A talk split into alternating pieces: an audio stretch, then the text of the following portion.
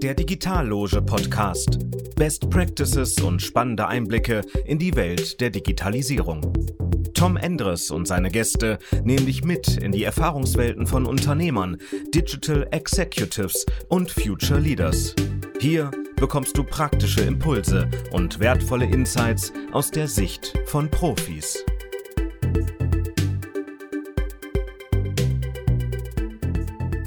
Herzlich willkommen zur heutigen Folge unseres Digitalloge Podcasts. Ich freue mich sehr, mit, mit Armin, mit Armin Heinzel sprechen zu können. Ähm, für mich als Professor, als, als jemand, der akademische Sichtweisen an, auf die Spitze treibt und weiterentwickelt, einfach in Kombination mit sehr, sehr praktischen Zugängen zu wirtschaftlichem Handeln und Führung, Führung Leadership, einfach eine, ein, eine Kombination von zwei Welten, die der Armin, die Armin Heinzel repräsentiert. Von daher schätze ich seine Meinung sehr, wenn wir auch in solche Digitalthemen mit einsteigen. Armin, ganz herzlichen Dank, dass du heute Zeit für uns hast. Sehr gerne. Vielleicht magst du gerne auch noch ein paar Worte zu dir sagen, ähm, ähm, zu deinem Lehrstuhl, aber vielleicht auch zur Digital Academy. Da werden wir später noch genauer darüber sprechen können. Aber vielleicht gerne ein paar Worte zu dir, Armin. Sehr, sehr gerne. Ähm, mein Name wurde ja schon genannt. Ich bin an der Universität Mannheim seit 20 Jahren als Lehrstuhlinhaber für allgemeine Betriebswirtschaftslehre und Wirtschaftsinformatik tätig. Ähm, ich war vorher sieben Jahre an der Universität Bayreuth, wo ich meine erste Professur inne hatte und wäre vermutlich kein Hochschullehrer geworden, wenn ich nicht die Gelegenheit gehabt hätte, am Aufbau der WHO Koblenz mitzuwirken. Und als ich äh, dann von Bayreuth nach Mannheim gekommen bin, vor über 20 Jahren, haben mich die Kollegen gefragt, ob ich lieber eine Business School gründen will oder Studiendekan machen möchte.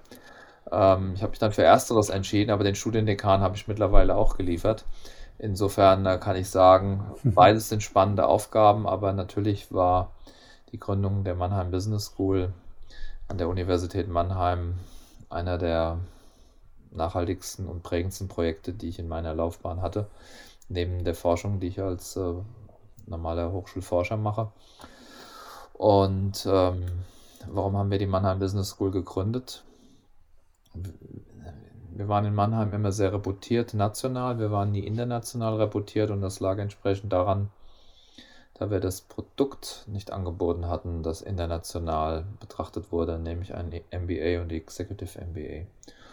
Und insofern hatten wir uns dann 2005, 2006, äh, gerade als die Bologna-Reform stattgefunden hat, überlegt, äh, wie können wir auch international sichtbarer werden. Und wir haben dann erst ein MBA und dann ein Executive MBA gegründet. Und als das lief, haben wir die Organisation drumherum gelegt. Und äh, bin dann zurück in Reihe Glied gegangen, äh, bis mich Thorsten Dirks in seiner Eigenschaft als Bitkom-Präsident 2015 gefragt hat, Herr Heinzel, Sie haben doch eine Business School gegründet und ähm, wir haben das große Thema, äh, wir erleiden komparative Wettbewerbsnachteile im Rahmen der digitalen Transformation und das Management von Unternehmen, die aus der industriellen Organisation herauskommen, sind da nicht unbeteiligt. Können wir nicht etwas machen, wie wir dieser Klientel etwas anbieten, damit wir besser in der Lage sind, digitale Innovationen in Produkte zu wandeln und in die Märkte zu tragen. Und äh, das habe ich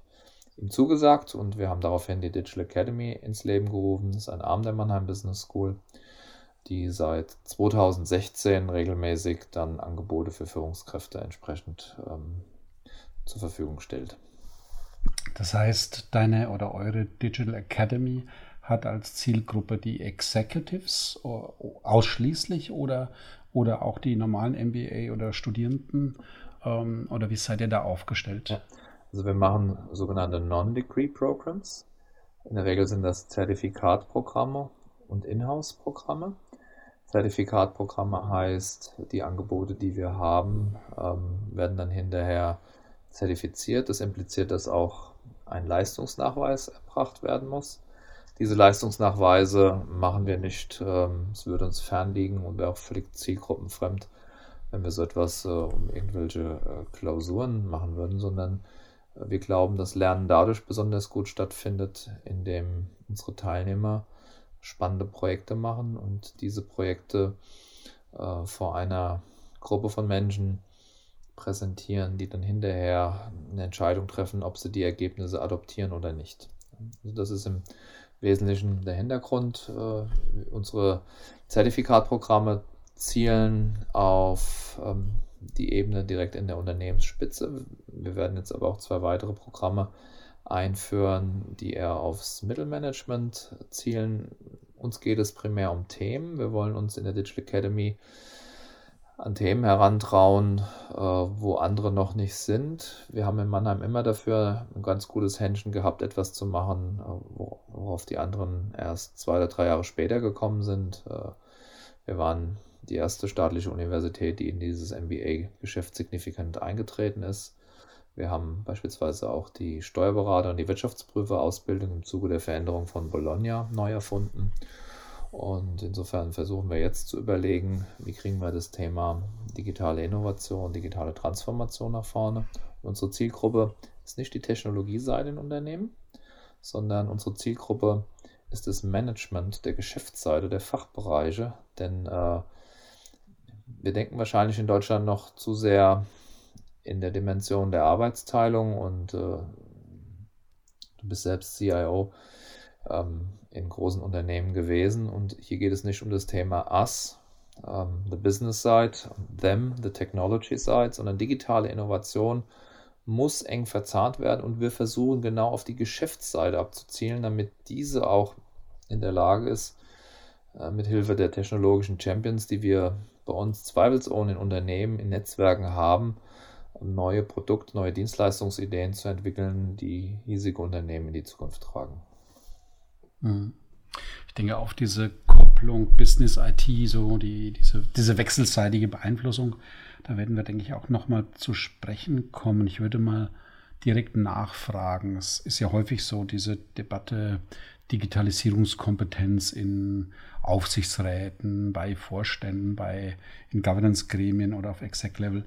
Was, was wird deiner Erfahrung nach, was sollte da gekonnt werden oder mehr gekonnt werden, als das heute vielleicht schon äh, der Fall ist oder einfach auf natürliche Weise gewachsen ist? Ich glaube, das wichtigste Thema ist die Grundeinstellung. Wie man auf Neudeutsch sagt, das Mindset. Und vor dem Hintergrund mhm sind mir einige Beispiele bekannt, ähm, wenn ein Top-Management oder ein Mittelmanagement der Auffassung ist, wir brauchen das nicht, können wir die Diskussion abkürzen. Meine Sicht der Dinge ist, dass wir mit unserem Hintergrund, wir sind eine Industrienation, ähm, wir waren erst sehr, sehr erfolgreich in der Automation, im Produzieren, im Entwickeln und Produzieren von hochtechnologischen Produkten. Und wir müssen uns die Frage stellen, ob wir mit diesem Ansatz zukunftsfähig sind oder ob wir im Prinzip ein Stück weitergehen müssen, ähm, um entsprechend Daten, Algorithmen, Dienste, wie wir die in Produkte packen können, um nach vorne zu gehen. Also können wir mit einem Flugzeug, mit einem Auto noch Geld verdienen oder müssen wir in der Zukunft mit Datenprodukten rund um das Auto, können wir damit nicht viel Geld, viel mehr Geld verdienen oder mit Datenprodukten rund um die Fertigung des Autos? Gibt es da einen Markt für? Und ich glaube, das drückt ja die, die digitale Transformation aus. Und äh, die Frage ist dann, wer braucht so ein Datenprodukt oder wer braucht einen datengetriebenen Service? Das heißt, wir müssen anfangen, nicht top-down, sondern bottom-up vom Kunden zu denken, um die Frage zu beantworten, gibt es einen Markt? Wie ist die Zahlungsbereitschaft? Wie kann dieser Markt skalieren? Und das ist eine bisschen andere Logik, als wir sie in der Vergangenheit hatten, wo eine Gruppe brillanter Ingenieure überlegt hat, wie kann man ein Produkt oder ein Produktportfolio top-down entwickeln und dann in die Märkte drücken, um, um Käufer zu finden. Und äh, diese Zeiten könnten sich ändern.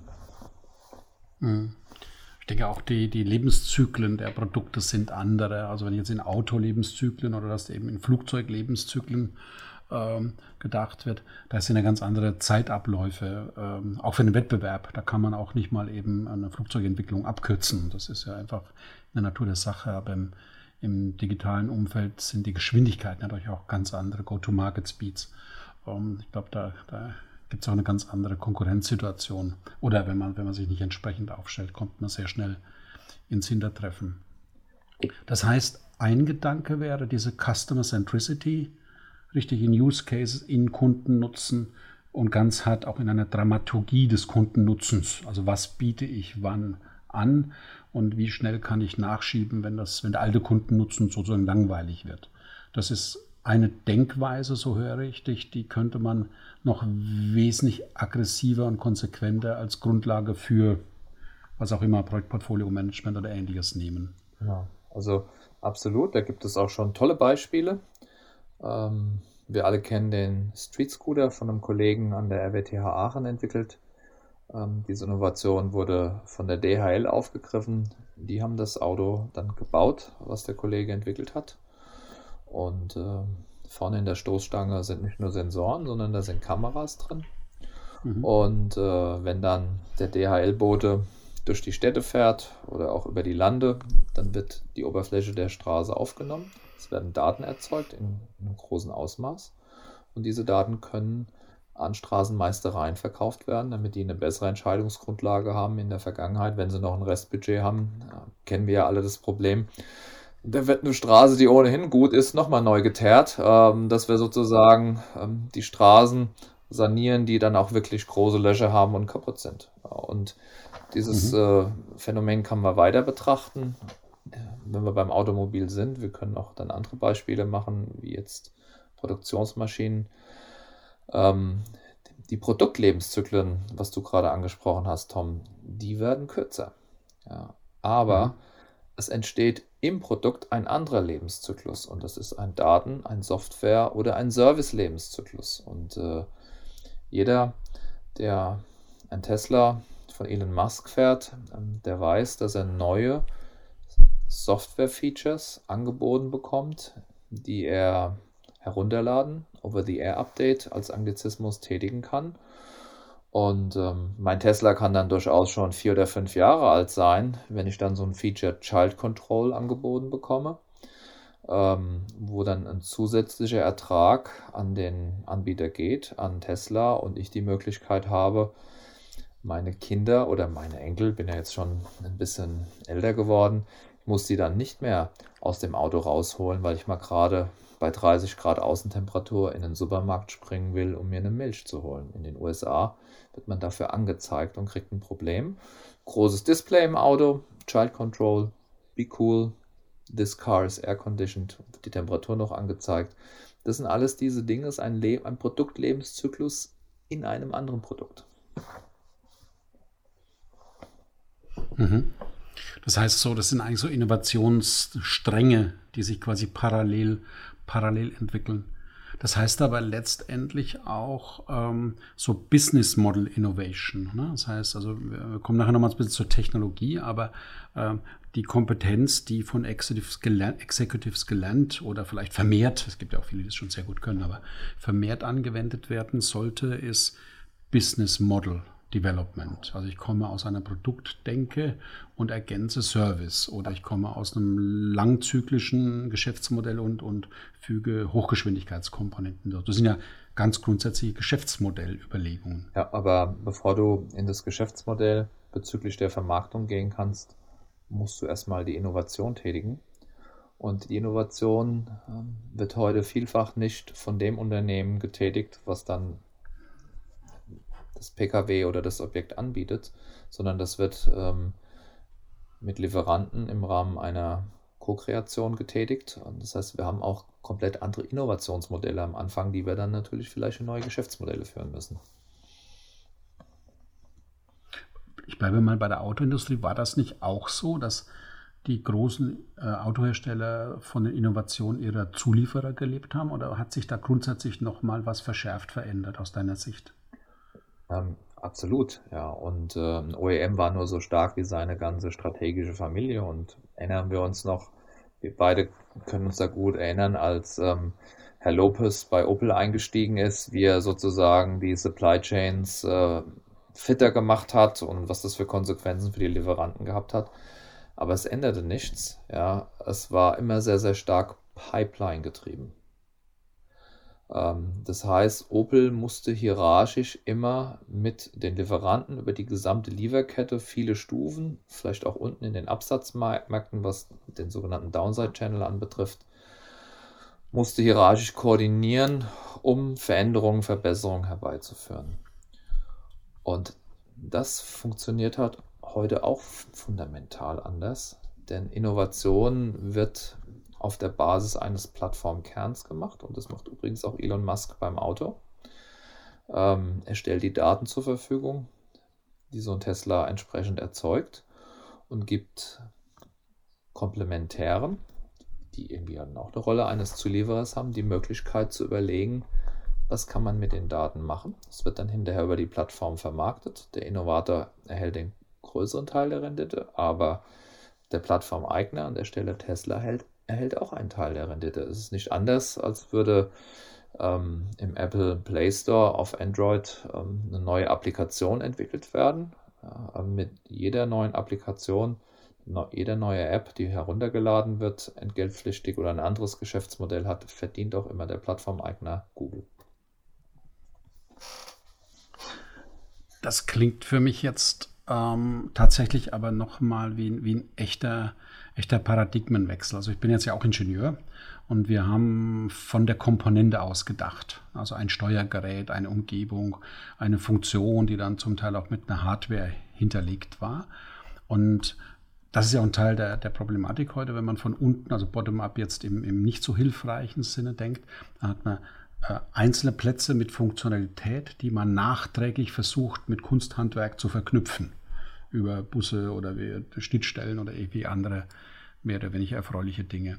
Und was du jetzt stark nach vorne trägst, ist tatsächlich den Plattformgedanken als den treibenden Gedanken zu setzen. Das heißt, es geht wirklich von Tag 1 an. Wir stellen Funktionalität her, bei der Datenaustausch und Kopplung von Funktionalität mit geplant ist. Das ist übrigens eine fundamental, fundamental andere Art, Digitalisierung zu denken.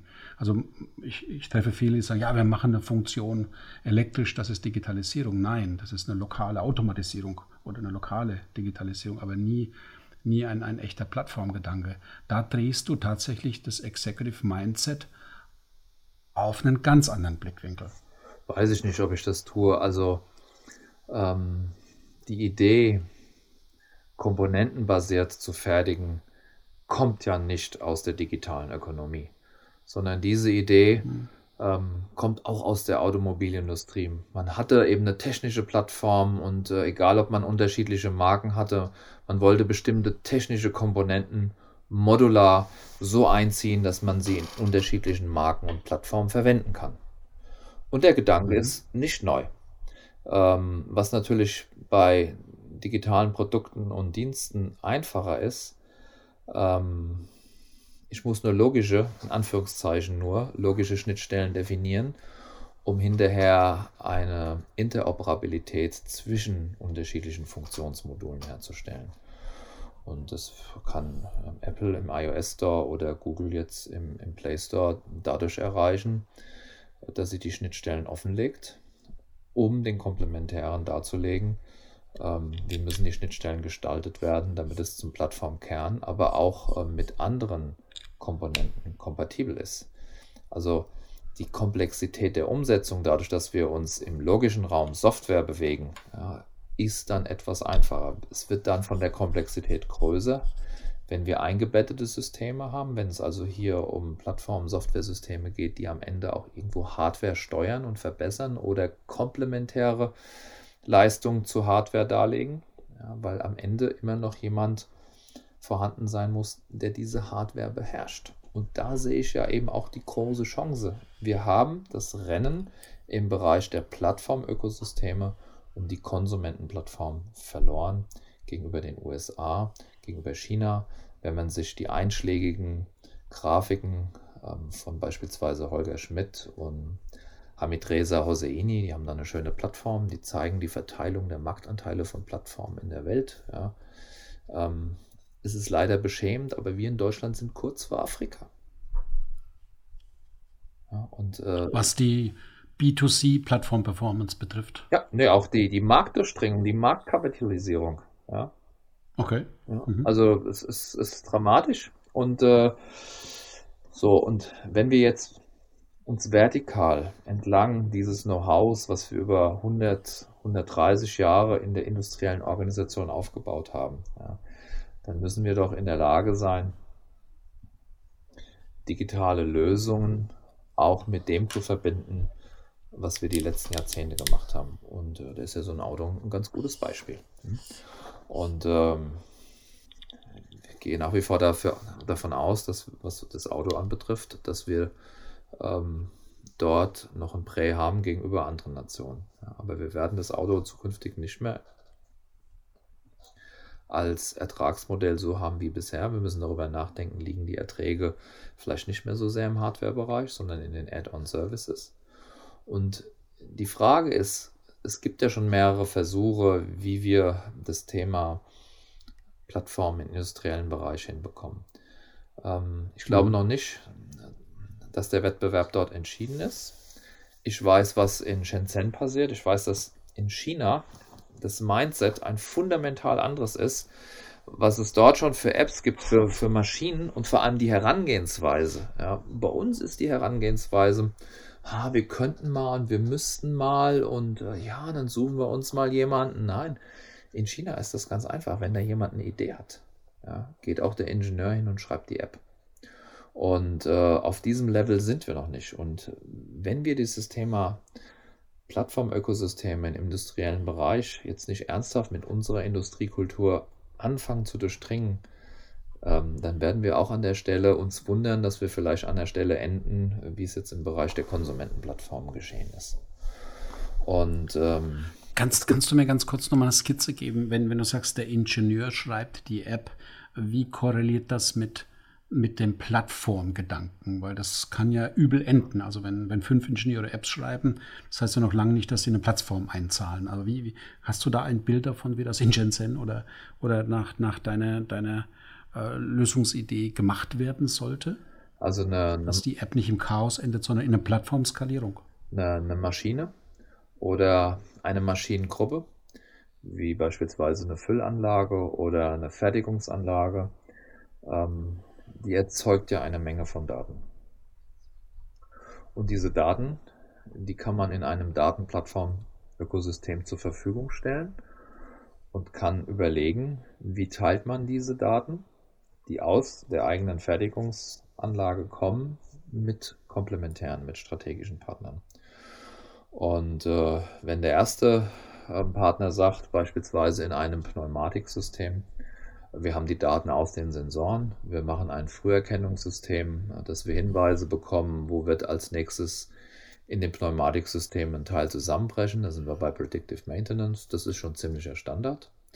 So, und wenn dann ein Teil in dem Pneumatiksystem zusammengebrochen ist, zu Neudeutsch, da ist ein Schlauch undicht, ja, dann kann jetzt ein Ingenieur eine App schreiben, dass ähm, die Leute, die in der Fertigung sind, einfach mit der App den Defekt aufnehmen und automatisch dann das Ersatzteil dann erstellen können.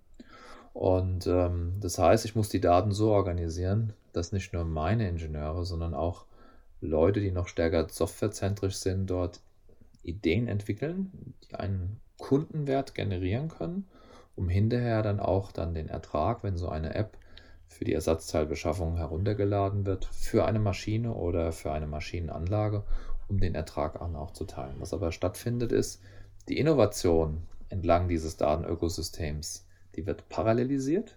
Sie basiert auf einem mikroökonomischen Wettbewerbsmodell, weil man schafft mit jedem Datenökosystem eine kleine Mikroökonomie. Und die Komplementäre, die innovieren nebeneinander. Die haben einen Wettbewerb. Wer hat schneller die bessere App, die hohe ähm, Downloadzahlen bekommt? Und das ist ein fundamental anderer Ansatz als bisher. Aber man braucht die Maschine, die gut ist im Kern und dann kann man eben Datenprodukte, Datendienste dann entsprechend, wie an den beiden Beispielen gezeigt, aufziehen. Das heißt, du löst die Firmengrenzen auf, natürlich nicht völlig, das bleibt natürlich die, die, die Firma als, als logische Person oder juristische Person in, in so einem Ökosystem bleibt.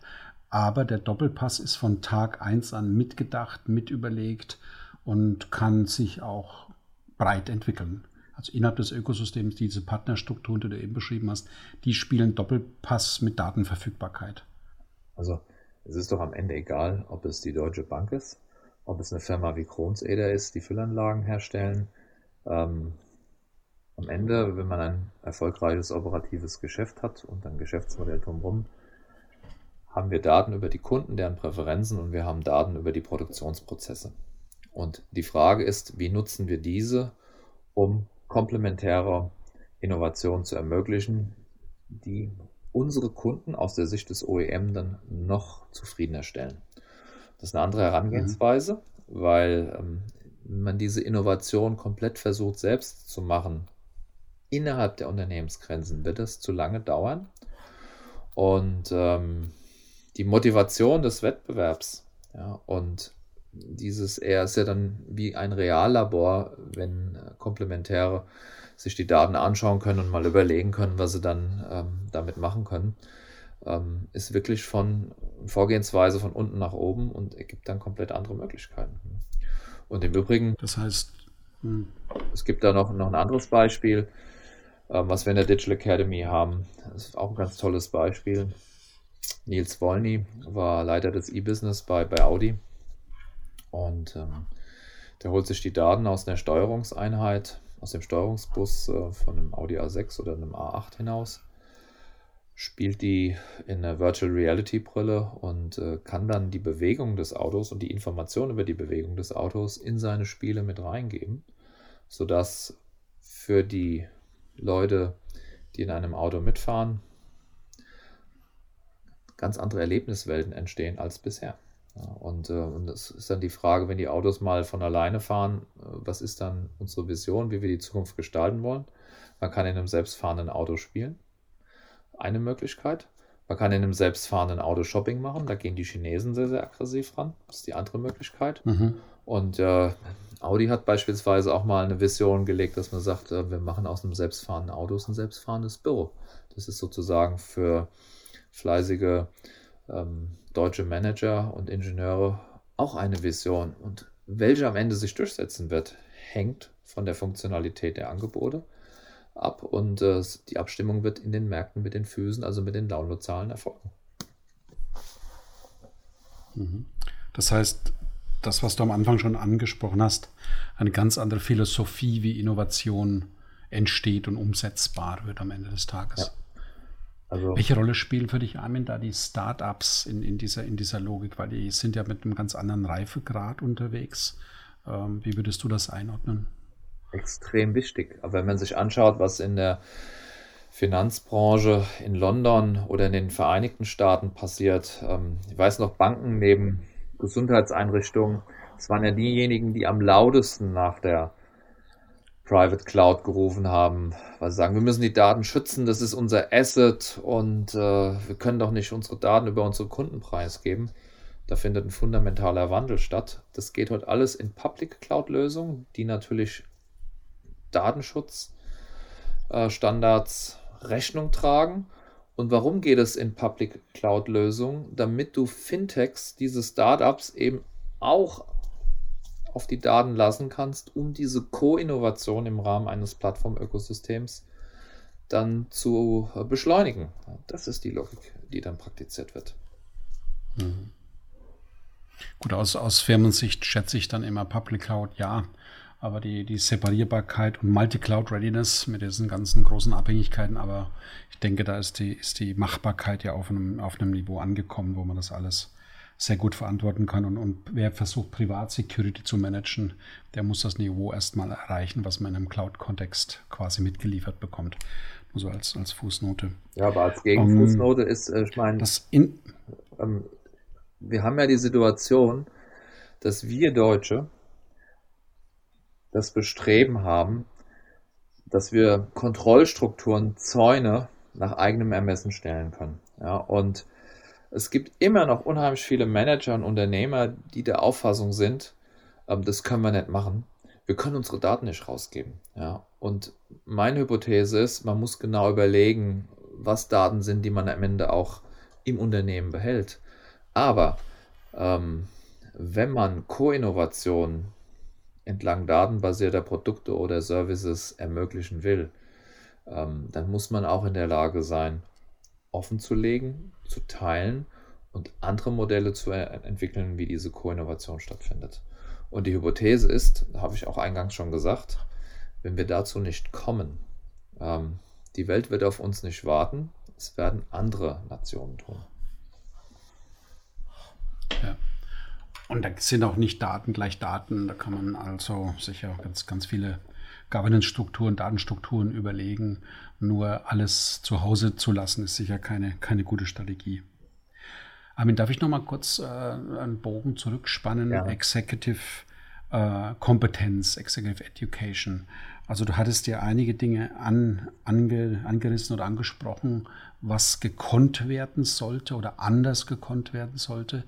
Hast du aus deinen Erfahrungen jetzt in den letzten Jahren auch äh, im Executive Education Bereich Eindrücke, was besser nicht mehr gekonnt werden sollte? Also was wäre vielleicht eine gute Idee zu entlernen? Ähm, das ist eine spannende Frage. Das fängt wieder bei der Einstellung beim, beim Mindset ab an. Ähm, was wir definitiv ablegen sollten, ist dieses Phänomen Not Invented Here. Digitale Innovation und digitale Wertschöpfungsmodelle, die sind so vielfältig und äh, teilweise so viel anders, dass wir im Management einfach offen sein müssen, was passiert woanders oder was können wir machen. Und wenn die Attitüde gehalten wird, naja, ähm, wir haben mit Blechbiegen die letzten 100 Jahre unser Geld verdient und es gibt keinen Grund, das zu verändern, ähm, dann ist das vielleicht etwas, was wir überdenken sollten, denn es wird uns den Zugang zu diesen neuen Logiken verschließen. Also ähm, die Frage, wo wird mehr Geld verdienen und wie wir zukünftig Innovation und Vermarktung tätigen, das bedarf anderer Logiken. Und wir haben ja schon die Beispiele im Markt, ja, wenn ähm, beispielsweise Nvidia, die bei KI-Plattformen namhafter Automobilhersteller ist, natürlich auch noch ein Chiphersteller. Ähm, das ist sozusagen ein Produkt, was es im Moment nicht in ausreichender Zahl gibt. Äh, wenn die noch nicht mal ein Prozent der Wertschöpfung eines Pkw ausmachen, aber dann ähm, mehr als die Hälfte der, Wert also der Erträge für sich reklamieren, zeigt es doch, dass wir dort ähm, eine Lücke haben in der Fähigkeit oder in der Fertigkeit, die wir unbedingt brauchen, um die Zukunft zu bewältigen. Also das ist das eine. Offenheit, damit man da nicht irgendwann merkt, ähm, man ist in dem an, an, alten Geschäftsmodell die Commodity. Ähm, mhm. Die hat, ja, die erfordert hohe Investitionen, Kapitalinvestitionen, ähm, bringt aber geringe Erträge. Ja, diese digitalen Geschäftsmodelle gibt es ja Beispiele brauchen wir nicht so hohe Kapitalinvestitionen, aber da sind hohe Teile der Wertschöpfung drauf. Im, im B2C-Bereich haben wir das doch schon bei Uber gesehen. Ja. Ähm, oder Flixbus, den gehört außer dem Partybus, den sie in Berlin stehen haben, nicht ein Bus, haben also keine, keine Anlagegegenstände, keine Fixed Assets, wie man auf Neudeutsch sagt. Und äh, trotzdem sind sie sehr, sehr kundenzentrisch und äh, haben alle anderen Anbieter ziemlich vom Markt verdrängt. Ja, hat natürlich jetzt die Corona-Lücke, aber sind auch ein ernstzunehmender Wettbewerber für die, für die Deutsche Bahn. Ja, auch wenn es vielleicht mal eine Stunde oder zwei länger dauert, haben eine klare Zielgruppe. Ja, Studenten, Economy Passengers, wie man im Airline-Jargon sagt, das sind alles Plattformen. alles Plattformen. Und das ist der Hintergrund. So, die, was ist das zweite Don't, ähm, was vielleicht zukünftig Manager nicht an den Tag legen sollten? diese Geschäftsmodelle, da muss man in der Lage, man muss attraktiv, man muss interessant sein für junge Menschen, jetzt wie beispielsweise äh, deine Söhne, ähm, die sich genau an, anschauen werden, wo wollen sie ihre Zeit und ihre Zukunftsideen hin investieren. Und die werden die darin investieren, wo sie das Gefühl haben, ihre Ideen werden verstanden und man gibt ihnen die Möglichkeit, diese umzusetzen. Und äh, wenn man junge Menschen wenn diese jungen Menschen ein Vorstellungsgespräch haben wollen und von der Sekretärin abgeblockt werden und äh, oder vier Wochen warten müssen, ist das Thema durch. Ja, weil ähm, das kriegen die Unternehmen sehr, sehr gut hin, die schon verstanden haben, dass zukünftiges Geschäft nur über Talente, über Champions läuft. äh, und haben ihrerseits Strukturen entwickelt, wie sie diese anziehen. Ja, und äh, das ist nach wie vor auch mit unseren Absolventen das Thema. Ähm, natürlich ist, finden die das viel happer, zu, zu, zu Google, ähm, zu Apple oder zu Amazon zu gehen. Und ich sage denen immer, hier passt mal auf. Ähm, wir haben auch tiefe Strukturen. Guckt euch deutsche Unternehmen an, guckt euch mittelständische Unternehmen an und überlegt euch, wie ihr eure Ideen und das erworbene Know-how zusammen mit den Unternehmen in die Zukunft tragen könnt. Und wenn dann die Unternehmen eben sagen, oh, nee, können wir nicht machen, dann ist das Thema durch. Mhm. Ich mö möchte bei den Don'ts nochmal nachfragen, was, was uns hier öfter mal begegnet in so, so Ressortdenken, Geschäftsverteilungsordnungen, äh, auch da, so Organstrukturen legen sich auch juristisch zum Teil nahe, dass man da wirklich eigenverantwortlich ohne zwingende Kooperation ähm, aufgestellt sein kann oder, oder eingeladen wird, das zu tun. Äh, ich habe deutlich den Eindruck, dass so dieses, dieses auch das interne bei Corporates jetzt bei größeren, das interne gegenseitige Anpacken, inspirieren, Doppelpassspiel, mal kommt der Innovationsimpuls aus der Technik, mal aus dem Business, mal aus einer, aus einer ganz originellen Perspektive. Da frage ich mich manchmal, ob, ob wir da nicht auch vielleicht eine kleine Bremse reinhauen sollten, was diese perfekte Ressortorientierung und Bereichsgrenzen denke ähm, in dem ein oder anderen Unternehmen betrifft. Hast du da Erlebnisse zu dem Thema? Ja, ich habe eine, eine, eine, ganze Menge von Erfahrung zu diesem Thema ähm, Arbeitsteilung und damit Ressorts oder was teilweise auch von Beratern, Kolleginnen und Kollegen als Silos beschrieben wird, ist ja ein Phänomen der Arbeitsteilung. Äh, wir wollen Arbeit teilen, mhm. um Spezialisierungsgewinne zu erzielen. Ist ein Unternehmen groß, hat man dann viele hierarchische Strukturen, die sozusagen die Koordination ähm, nicht vereinfachen. Ne? Auf der anderen Seite gibt es einige Innovationen, auch in Deutschland, die gezeigt haben, dass man mit guten Produktideen, wie man Funktionsgrenzen überschreitet, ähm, sehr erfolgreich in Märkten sein kann. Die SAP mit ERP-Systemen überschreitet Funktionsgrenzen schon seit 30 Jahren und mehr. Oder auch das Thema mhm. Produkt Lifecycle Management Systeme, ja etwas, was jetzt äh, sehr, sehr stark Siemens in, in seinen Sparten verankert hat, ist ja auch nichts anderes als ein Überwinden der Silos. Hm? Und ähm, es ist immer ein Spannungsfeld. Am Ende müssen wir natürlich auch wissen, wie gut Funktionen arbeiten, brauchen dafür Metriken, brauchen aber natürlich gleichzeitig auch Anreizstrukturen und ähm, Managementsysteme, die das funktionsübergreifende Zusammenarbeiten äh, unterstützen oder auch anreizen, und zwar in einer Art und Weise funktionsübergreifendes Zusammenarbeiten, wie wir das in der Vergangenheit noch nie gemacht haben. Und was ich dann eben sehr, sehr stark eben auch feststelle, ist immer dieses, das ist ja ein Bestandteil du hattest ja von Paradigmenwechsel gesprochen und es ist ein Paradigmenwechsel. Ich habe zwei Paradigmen in meinem Kopf. Das eine ist industrielle Organisation, das andere ist digitale Innovation. Digitale Innovation ist bottom-up. Hm. Kundenzentrisch. Plus, plus Skalierbarkeit. Also das ich, mag ich nochmal anmerken. Agil. Also Bottom-up.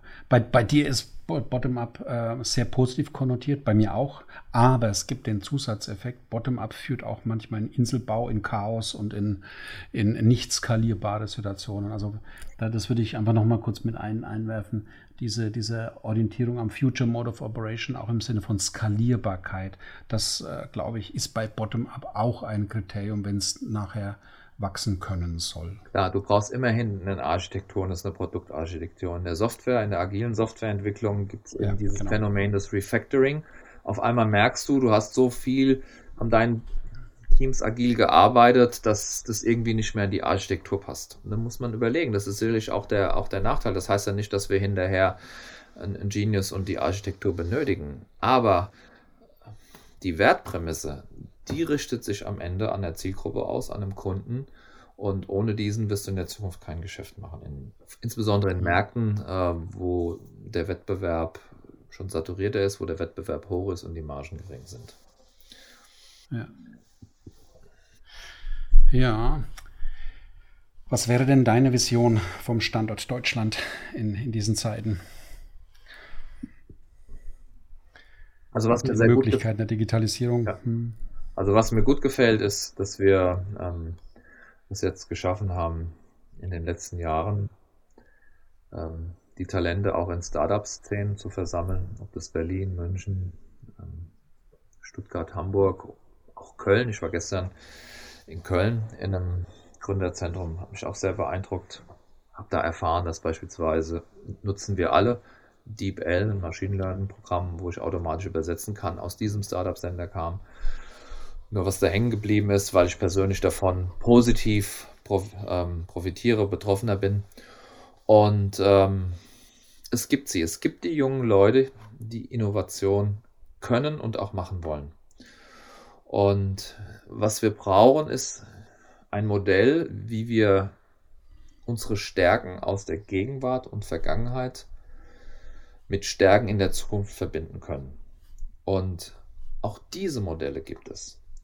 Wir haben diesen generischen Begriff, Begriff digitale Transformation. Ja, wie kann man ein Unternehmen transformieren? Da gibt es Beispiele wie Mannesmann, ich baue keine Stahlröhren mehr, sondern werde Telekommunikationsunternehmen. Das ist eine brutale Transformation. Dann hat man aber die Vergangenheit Vergangenheit sein lassen und geht in ein komplett neues Geschäftsfeld. Also man betreibt eine, eine, laterale Diversifikation. Ich finde, ähm, wenn mich jemand fragt, was sind deine Vorbilder, deine Role Models für die digitale Transformation hierzulande, gebe ich zwei Beispiele. Es sind auch Unternehmen, die jetzt bei uns in der Digital Academy regelmäßig auftreten. Das eine ist die Firma Siemens. Ich habe lange gebraucht, um zu verstehen, warum Siemens ähm, ein IT-Tank wie Siemens Business Services mit über 35.000 Mitarbeitern ähm, verkauft hat, veräußert hat an Atos Origin. Weil ich mhm. gedacht habe, wir alle jammern, wir kriegen die Talente nicht. Nein, es war einfach die Aussage, Horizontal IT, auch wenn es um die Überwindung von Silos geht, das können die Big Tech-Anbieter wie jetzt Google, Amazon, Apple alle oder IBM zehnmal besser. Ja. Siemens hat eine vertikale Spezialisierungsstrategie entwickelt. Ähm, das war die EAD oder EAD Strategy. E steht für Electrification, I für Automation und D für Digitalization. Und im Kern dieser Vertikalisierungsstrategie waren immer PLM-Systeme. Die hat man Anfang des letzten Jahrzehntes von UGS, Universal Graphical Systems in Texas dazu gekauft, um diese Fähigkeit auch systemisch anzusetzen.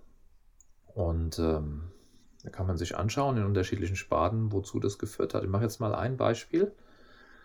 Siemens verkauft keine Züge mehr in Spanien, sondern Renfe, der wird Train as a Service gemacht.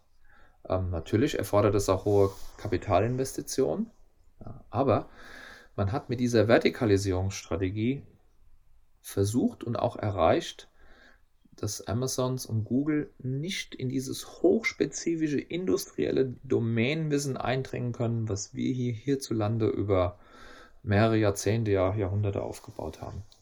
Das hat mir sehr, sehr imponiert. Und dann äh, am Anfang war das Mindset, dass man mit Elektrifizierung ähm, zukünftig nicht mehr ausschließlich äh, nicht mehr viel Geld verdienen kann, sondern dass es das Digital Layer ist obendrauf, mit dem man das Geld verdient.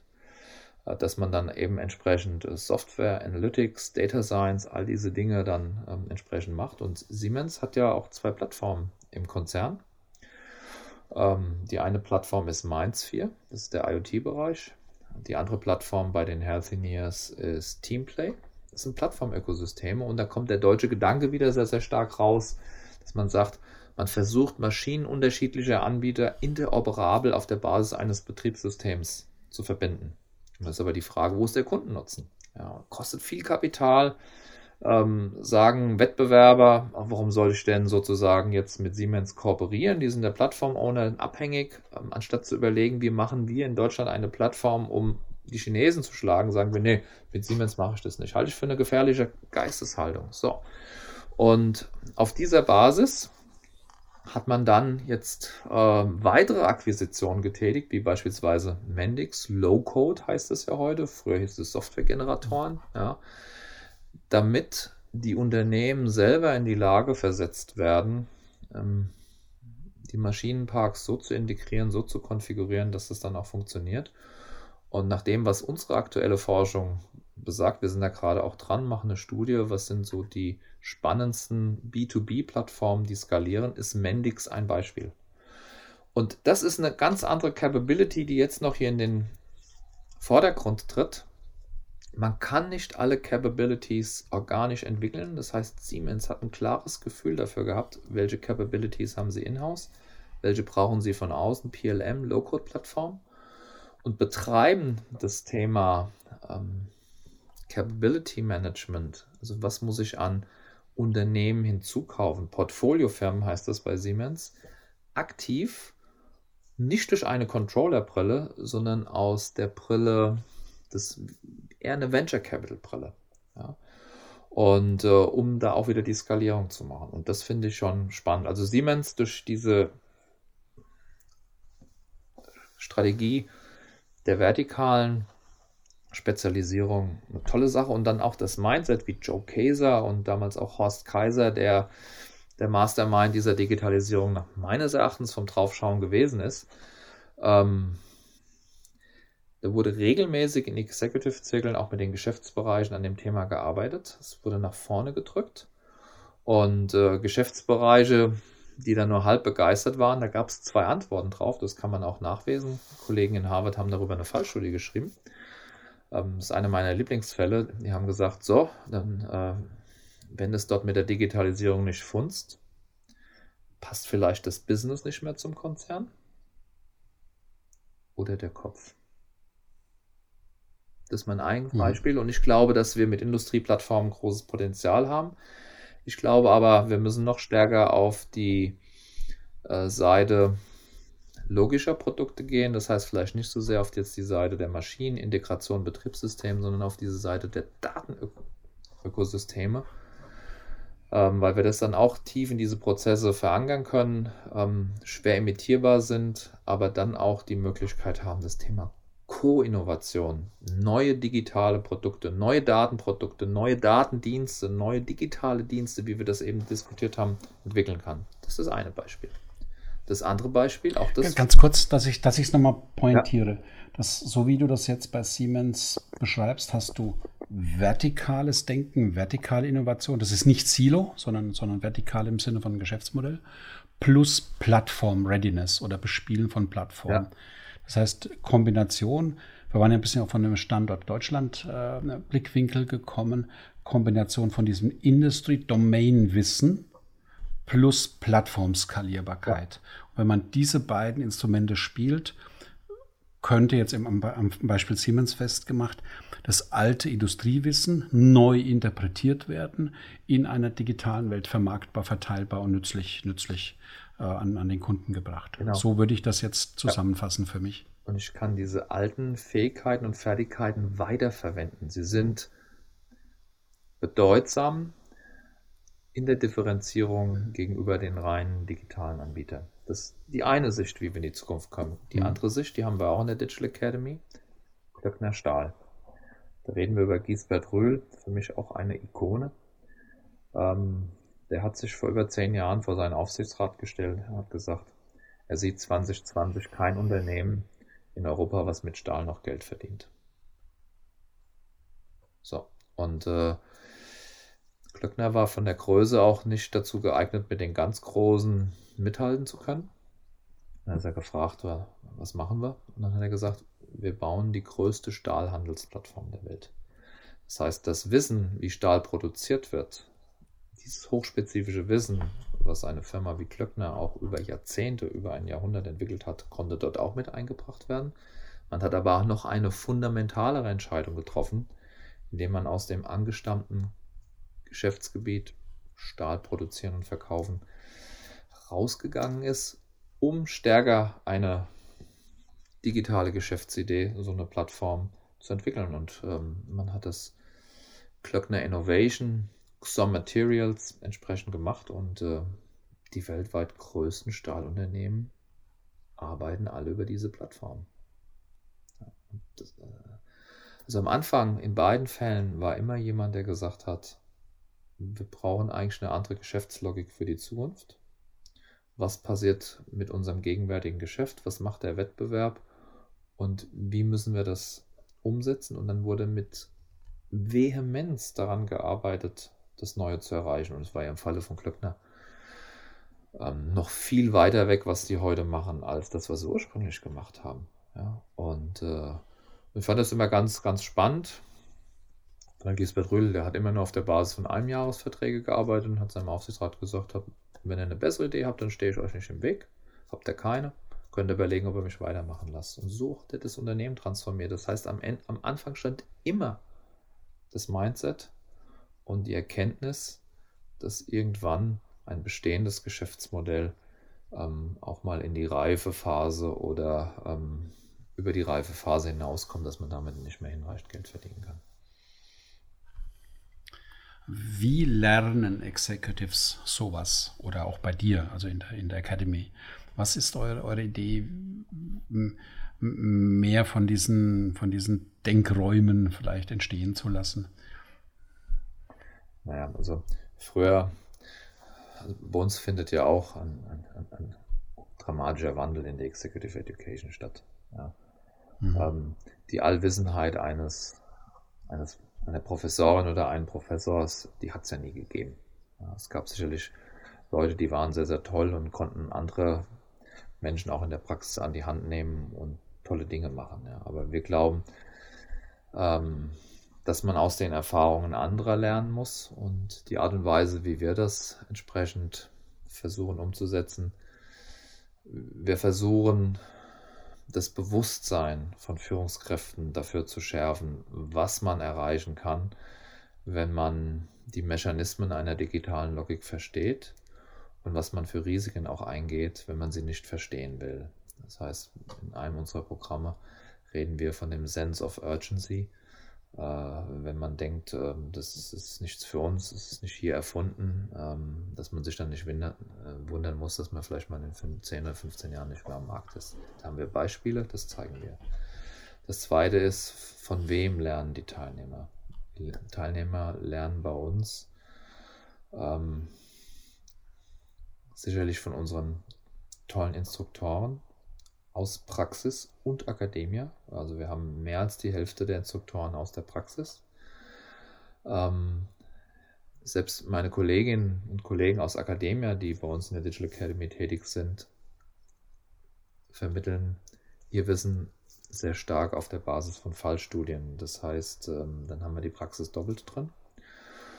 Und ähm, wir glauben, dass es sehr, sehr wichtig ist, wenn die Teilnehmer verstanden haben, dass es hier Opportunitäten oder Risiken gibt, denen man sich stellen muss. Die lernen auch sehr, sehr stark voneinander. Und mhm. dass man das in einer Art und Weise tut, wie wir vielleicht damals im Diplom gelernt haben, dass man sich da 90 Minuten hinsetzt und aufmerksam zuhört, was vorne ähm, die Guru oder der Koryphäe, ich sage das jetzt mal bewusst, um das Gender korrekt darzulegen, sagt, die, die sind vorbei. Ja, ich glaube, gutes Executive Education liegt darin, dass man Teilnehmerinnen und Teilnehmer findet, die im Geiste Schwestern und Brüder sind und die dann auch untereinander ihr Wissen teilen. Und deshalb ist ähm, unser Format immer dual. In allen Programmen, die wir anbieten, müssen unsere Teilnehmerinnen und Teilnehmer ein Projekt machen. Und dieses Projekt als Ergebnis vor einer Jury, die mit hochkarätigen Praktikern besetzt ist, präsentieren. Ja, und dann schaffen wir auch einen Feedback-Kanal in beide Richtungen. Ähm, damit machen wir sehr, sehr gute Erfahrungen, weil ähm, nicht schwätze, sondern machen. Und wir müssen auch in Executive Education noch viel mehr projektförmig arbeiten in agilen Teams. Wir können das nicht nur predigen, sondern wenn das nachhaltig ist, wenden wir das an und das tun wir. Alles gut. Wie so eine gelebte Live-Demo. Mhm. Ähm, wir haben ja um, rund um die Digitalloge auch eine Community und haben uns da ganz klar dafür entschieden, dass wir Executives in diese Community einladen, also äh, Leute, die halt mit, mit Digitalthemen affin sind und vielleicht auch da äh, Verantwortung haben oder es in ihrem, in ihrem, in ihren Businessrollen leben. Und ich mache es auch ein bisschen an deiner Bemerkung von eben fest und ganz bewusst Future Leaders. Also junge Leute, die auch Interesse an dem Thema haben, bereit sind zu skalieren, größer zu denken, Interesse an den Erfahrungen der, der Executives haben. Und unsere Executives sind typischerweise eingeladen, auch Interesse an den Sichtweisen und Impulsen der jungen Generation zu haben, weil ich glaube, in, dieser, in diesem generationenübergreifenden Austausch, Dialog miteinander, da entsteht, also in unserem Kontext auf jeden Fall sehr, sehr Spannendes. Ich möchte dich nochmal nachfragen, wie, wie erlebst denn du die, die junge Generation jetzt auch im Kontext Digitalisierung und, und ähm, letztendlich auch die, die Weiterentwicklung von unserem Standort hier? Ich meine, das, da gibt es ja wahrscheinlich auch Bandbreiten, aber wie erlebst du denn das? Also wir haben als erstes das Thema dass die Demografie dazu führt, ähm, dass eine dass der Führungskräftenachwuchs hier in Deutschland nicht breiter wird, aber auch der Spezialistennachwuchs, der Expertennachwuchs nicht breiter wird. Also ich sage es immer so, ich sage es auch immer so meinen Leuten an der Uni.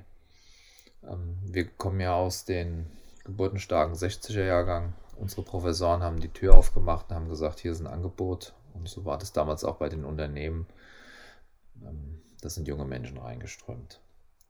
Durch die Demografie geht man da sehr, sehr selektiv vor. Und was junge Menschen heute machen möchten, das haben wir auch gemacht. Wir möchten ja irgendwo einen Fußabdruck hinterlassen. Das heißt, wir suchen uns jene Umgebung, jene Unternehmung, von der wir glauben, dass sie das, was wir anbieten können, am besten aufsaugt und irgendwo einbringt. Ja. Und ähm, Future Leaders müssen in der Lage sein, erstens junge Menschen anziehen zu können, indem sie eine Idee, eine Vision haben, indem sie denen sagen können, bei uns kannst du was machen, was du vielleicht woanders nicht machen kannst. Das impliziert aber auch, man muss jungen Menschen viel Autonomie geben, damit sie das tun können. Also intrinsische Motivation und Autonomie sind ganz große Faktoren heute im Zeitalter der, der digitalen Innovation. Und das ist ja auch der Grund, äh, warum jetzt die digitalen Technologieanbieter, die Digitech-Providers, wie ich immer sage, ganz andere Strukturen anbieten können, als beispielsweise jemand, ähm, der über Jahrzehnte erfolgreich Maschinen produziert hat. Das hat viel weitläufigere Kontrollstrukturen. Ähm, man muss die fördern können, man muss eine Perspektive bieten können. Das heißt auch, wenn ein Unternehmer da ist, wie der Nils Wolny bei Audi, der sagt, ähm, pass auf, das ist zwar komplementär jetzt zu einem Audi, aber ich muss eigentlich auch Kooperation mit Time Warner haben. Muss ich als Unternehmen, als Manager oder als Unternehmer auch in der Lage sein, Modelle zu entwickeln, wie ich die Nähe zu solchen Talenten halte, damit mein Unternehmen davon profitiert, aber wie sich der junge Mensch auch entwickeln kann. Das ist auch wieder eine ganz andere Diktion. Es ist dieses Denken in, in Netzwerken und sich gegenseitig zu befähigen und zu befördern. Aber was junge Menschen, Future Leaders auch praktizieren sollten, ist nicht einfach mal jetzt digitale Innovation zu spielen, sondern sich immer bewusst sein, was es für eine Konsequenz für die ökonomische Situation des Unternehmens hat, wenn man zu unreflektiert, zu wild reingeht. Und da habe ich die Erfahrung gemacht, dieses Use Case basierte, dass man auf der Basis von konkreten Produkten und Diensten anfängt und wächst, das halte ich für einen, für, einen, für einen guten Weg und so etwas zu befördern und zu befähigen, das finde ich sehr, sehr spannend. Und was wir natürlich heute auch schon erkennen. Das haben wir auch im Hochschulbereich, ist ein riesen Paradigmenwechsel. Ähm, vielleicht bin ich da jetzt von der aussterbenden Sorte, ähm, aber ich habe auch schon das Thema gehabt, dass ich mit Studenten im Aufzug stand und mich der Student gefragt habe, muss ich sie eigentlich noch mit ihrem Nachnamen anreden? Also wir reden jetzt hier gar nicht mehr von irgendwelchen Titeln, da war ich ja noch nie drauf scharf. Äh, ich gehe auch nicht in, in die Bäckerei und sage, Herr Bäckermeister, der musste dieses Meisterdiplom erwerben, um den Beruf auszuüben, den er ausüben möchte. Hochschullehrer war immer mein Traumberuf und ähm, ich verlange von niemandem, dass er mir da den Professor entgegenschleudert. Ja, aber es geht ja hier noch weiter.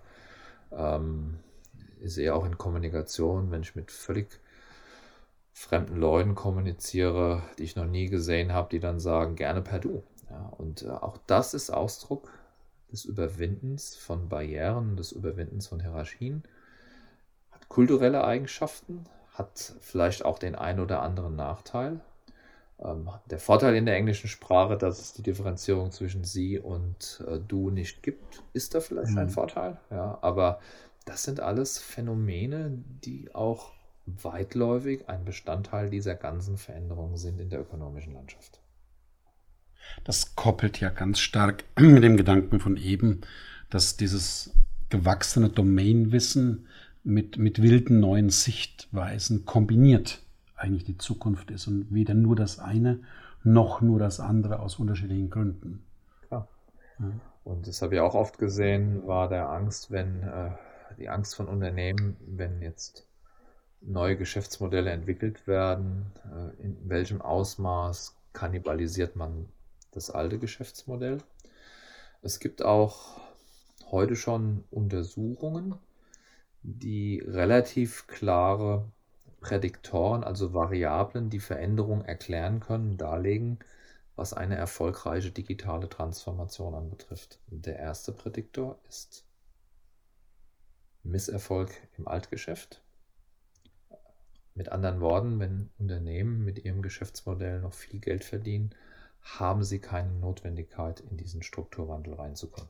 Das ist nichts Neues. Und das Zweite ist, ähm, Unternehmen, die Führungskräfte von außen rekrutiert, berufen und eingesetzt haben, die sind agiler im Wandel, können sich schneller neuen Geschäftsmodellen zuwenden ähm, als gewachsene bestehende Strukturen. Ich will nicht kommentieren, ob das wirklich besser ist.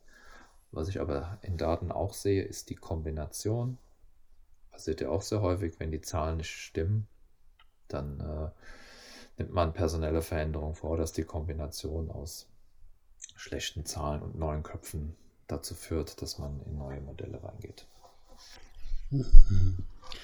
Was, was bei uns durchaus aufschlägt, sind natürlich so auch Executive-Strukturen, die manchmal vielleicht zu, zu konservativ, zu, zu sehr am Etablierten hängen. Ähm, genauso begegnen uns hier auch ähm, die junge Generation, die irgendwie manchmal auch zu klein denkt. Also man, äh, manchmal frage ich mich, ähm, sollen wir jetzt einen Industriestandort ähm, kaputt sparen oder machen wir uns zum Weltmarktführer für Green Tech? Also solche, solche, die, die Radikalität äh, kann ich mir manchmal einfach äh, in höherem Maß vorstellen oder, oder wünsche ich mir tatsächlich auch in höherem Maß, wenn man wirklich dieses, dieses äh, alte Wissen plus die, die neue Innovationsbereitschaft aber nicht nur auf uns anwendet, sondern auf unseren Beitrag, den wir quasi auch in dieser, in dieser Welt, so wie sie eben ist, leisten können. Und by the way, das war ja ein Erfolgsrezept der Vergangenheit, wo man sagt, wir haben auch Ressourcen hier dann erwirtschaftet, die wir klug reinvestieren können. Und da bin ich manchmal auch am Reiben mit den, mit den Youngsters, äh, denkt bitte nicht so klein. Also ihr, ihr, könnt viel mehr. Man muss jetzt nicht gleich Rule the World mäßig wie Silicon Valley als Prämisse jedes Handelns nehmen, aber ein bisschen größer geht manchmal doch auch. Also das ist äh, ein Mechanismus, der ganz klar angetriggert wird, wenn man auch stärker in der Logik von Märkten, hier nicht Gütermärkten, sondern von Kapitalmärkten denkt. Wir haben ja in der Mannheim Business School ganz bewusst in unseren Executive MBAs, als wir damals 2005, ähm, 2006 gestartet sind, überlegt, wie können wir unseren Executive MBA als jemand, der neu in den Markt eingetreten ist, von den etablierten Playern, und da waren die großen, ganz großen Namen, differenzieren. Und wir haben gesagt, wir wollen das vermittelte Wissen auch anwenden lassen in einem Projekt in unserem Executive MBA muss jedes, wir bilden Gruppen und muss jeder Teilnehmer am Ende seines Programms einen Businessplan für ein neues Produkt vorstellen. Und der wird hart gechallenged. Und der wird hart gechallenged. Und wenn er gechallenged wird, kommt eine Frage. Warum willst du so schmal skalieren? So dünn skalieren? Wenn du so dünn skalierst, wenn die Idee gut ist, wird es ein anderer machen und er wird dich platt machen. Also man geht dort ähm, mit äh, der Perspektive des Risikokapitals ran und es geht am Ende um die Frage, will man zufrieden sein ähm, oder will man wirklich die Nummer eins in dem Markt werden? Und wenn wir nicht den Anspruch haben, so wie wir das in der Vergangenheit hatten. Wenn ich mal gucke, Galionsfiguren in unserer Industrielandschaft ohne Namen zu nennen, hatte ich immer das Gefühl, die wollen einen Unterschied machen und wollen ganz vorne sein. Dann, dann wird das nicht mehr passieren. Ich hatte das selbst auch schon ähm, bei den Ausgründungen aus, aus meinem Institut tolle Gründerteams, tolle Produktidee vor, vor zehn Jahren und ich habe gesagt, Leute, ihr müsst skalieren, ja, sonst macht's und ihr müsst vom Projektgeschäft ins Produktgeschäft und das ist ja die Voraussetzung für Skalieren. Und die haben jetzt verkauft und dann habe ich sie gefragt, warum. Dann ja, das Projektgeschäft war zu aufwendig und äh, jetzt haben andere größere Margen, weil sie Geschäftsmodelle verwenden. Also man muss auch hungrig sein und man muss es wollen. Ja, wohl wahr. Und vielleicht in Zeiten wie diesen noch viel wichtiger als zu anderen Zeitpunkten. Armin, vielleicht so abschließend, hast du ähm, Empfehlungen für Executives aus deiner Warte? Top-Empfehlungen, wo du sagst, please be aware?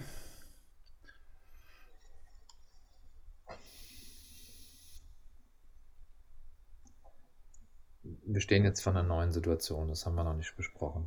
Ähm, wir stehen vor einer Situation, die unseren ökonomischen Rahmen maßgeblich beeinträchtigen kann und äh, wo wir nicht mit Kurzfristmaßnahmen in der Lage sein werden, gegenzusteuern. Und ich habe mir viele Gedanken gemacht,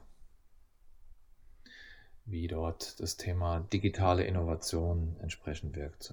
ich meine, du hast ja aus deiner Zeit ähm, schon mitbekommen, als du bei der Lufthansa warst, kapitalintensives Unternehmen, dass es Phasen gab, dass Projekte nicht genehmigt wurden, die einen positiven Kapitalwert hatten. Warum?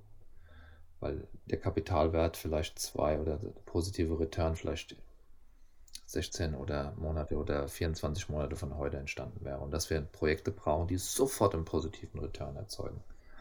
Und wenn wir in so eine Situation reinkommen, glaube ich, können wir nur mit Daten und mit Software schnell zu Produkten bekommen, die Unternehmen retten, die einen positiven Return erzielen. Und äh, deshalb ist meine Empfehlung, Executive Education dort zu machen, wo man nicht nur über Innovation redet, sondern wo man aktiv auch Hand anlegen kann, wie man solche Innovationen macht. Und das passiert in Kleingruppenprojekten, und es passiert dadurch, indem man diejenigen, die es schon erfolgreich getan hat, in dieses Executive Education Ökosystem hinzuführt.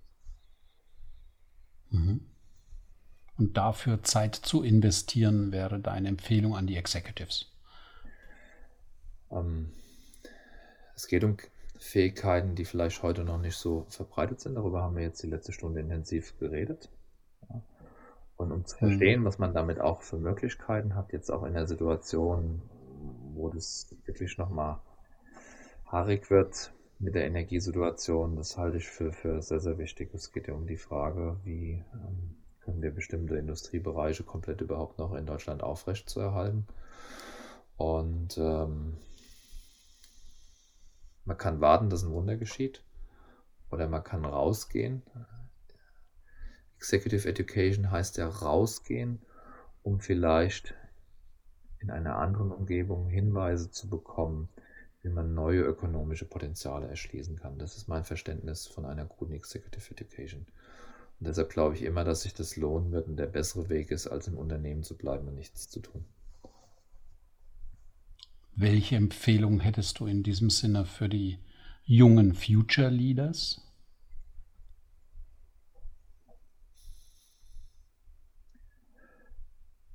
Die jungen Future Leaders sind ja mit Fähigkeiten, Fertigkeiten ausgestattet, ähm, wo wir auch teilweise Geld mit verdienen, dass wir schon jetzt etwas älteren Leaders die beibringen. Die kennen die Klaviatur der digitalen Innovation. Die wissen, wie man skaliert, die wissen, wie man Software baut. Die Empfehlung für die jungen Future Leaders ist, redet mit denen, die im Prinzip diese Industriekultur geschaffen hat und überlegt euch, wie ihr Co-Innovation mit diesen machen könnt. Das ist meine Empfehlung und auch das muss man abprüfen, ob Executive Education Programme so etwas leisten. Ähm, da gibt es Unterschiede. Deshalb empfehle ich dann auch den Young Future Leaders an der Stelle, ähm, guckt euch nicht nur die Website oder die Hochglanzbroschüren an, redet immer mit Leuten, die sowas gemacht haben. Executive Education ist ein Erfahrungsgut, Experience Good. Ja, und äh, über Experiences redet man am treffendsten, indem man andere zu ihrer Experience befragt. Wunderbar. Ja, waren wieder viele, viele tolle Eindrücke und by the way, das ist einfach auch mit ein Auslöser, deine Sichtweisen sind ein Auslöser für unsere Kooperation. Du hast einen Blick auf die äh, Education of Executive Know-how. Wir aus der Loge schauen auf die Execution, auf die Umsetzung von Themen, gegebenenfalls von, von außen mit unterstützend Hand anzulegen und die, die Kopplung mit dir einmal mehr eine Freude. Amen. Ganz herzlichen Dank für dein, deine Beiträge und ein Mitdenken. Jetzt wäre die Gelegenheit noch anzusprechen, was offen geblieben ist, die aber noch wichtig wäre. Ja, das fand ich jetzt ein klasse ähm, Abschlussstatement. Ähm, in der Tat, äh, Education suggeriert ja so ein bisschen, dass wir Dinge machen, ähm, die ähm, weit weg von der Praxis sind. Ähm, sind sie eben nicht. Äh, in dem Moment, wo wir einen hohen Anteil der Instruktoren aus der Praxis haben. Wenn wir uns sozusagen Phänomenen der Praxis widmen, dann ist das sehr, sehr praktisch. Aber was du richtig erkannt und benannt hast, ähm, wir wollen die Fähigkeit vermitteln, neue Potenziale, auch Risiken zu erkennen und diese zu bewältigen. Und am Ende muss es jemand exekutieren. Jetzt ich als praxisorientierter Hochschullehrer und Forscher habe ein relativ großes Transferinstitut noch hinter meinem Lehrstuhl stehen. Aber ähm, da wird es eben spannend. Ähm, so ein Institut kann bei Innovation, bei Seeding vielleicht ein bisschen was tun, aber nie bei der Execution. Und ich finde, das, was die Digitalloge macht, halte ich für ein, ein vorzügliches Modell. Ich habe das schon vor 25 Jahren im Gesundheitswesen gesehen. Da wird das Thema Execution, Zukunftsfähigkeit von Krankenhäusern, meistens auch Sanierung, dadurch gelöst, äh, dass erfahrene Führungskräfte auf der Basis von Management auf Zeitkonzepten in die Kliniken, in die Häuser gehen und nach einer bestimmten Zeit ähm, dann wieder rausgehen. Das hat noch einen weiteren Vorteil. Das hat ja nicht nur was mit Execution zu tun, sondern das hat ja auch mit Wissenstransfer zu tun. Wenn man das kurzzeitig über einen Berateransatz macht, ist oftmals die Gefahr, wird das Wissen hinreichend in die betreffende Zielorganisation transferiert? Die Antwort ist selten. Und insofern äh, finde ich das prima und ich fände es auch weiterhin prima, wenn wir zukünftig uns austauschen, wie wir dieses Wechselspiel zwischen Executive Education und ähm, Executive Transformation, also euer Execution-Teil, wie wir das äh, weiterentwickeln können. Ich fand es heute auch wieder ein tolles Interview und bin dir da sehr dankbar, lieber Tom. Amen. War wieder eine Freude. Ganz herzlichen Dank und wir werden zu gegebener Zeit updaten. Das machen wir und äh, ich habe auch noch ein kleines Goodie. Ähm, wir werden im Januar wieder unseren Executive Roundtable starten und äh, da werden wir darlegen vor dem Hintergrund der Supply Chain und Energieproblematiken, die es da gibt, wie ein Unternehmen wie Tesla seine Supply Chains plattformorientiert steuert. Hm, spannend. Ganz herzlichen Dank, Armin. Ich danke bis euch. die Tage. Danke. Bis Tom. Ciao. Was war der für dich wichtigste Impuls und was wirst du in Zukunft für dich umsetzen? Wir freuen uns auf dein Feedback. Gerne kannst du uns deine Fragen und Anregungen auch über LinkedIn oder unsere Website digitalloge.com schicken. Wenn du keinen weiteren Insight aus der Welt der Digitalisierung mehr verpassen möchtest, abonniere diesen Podcast.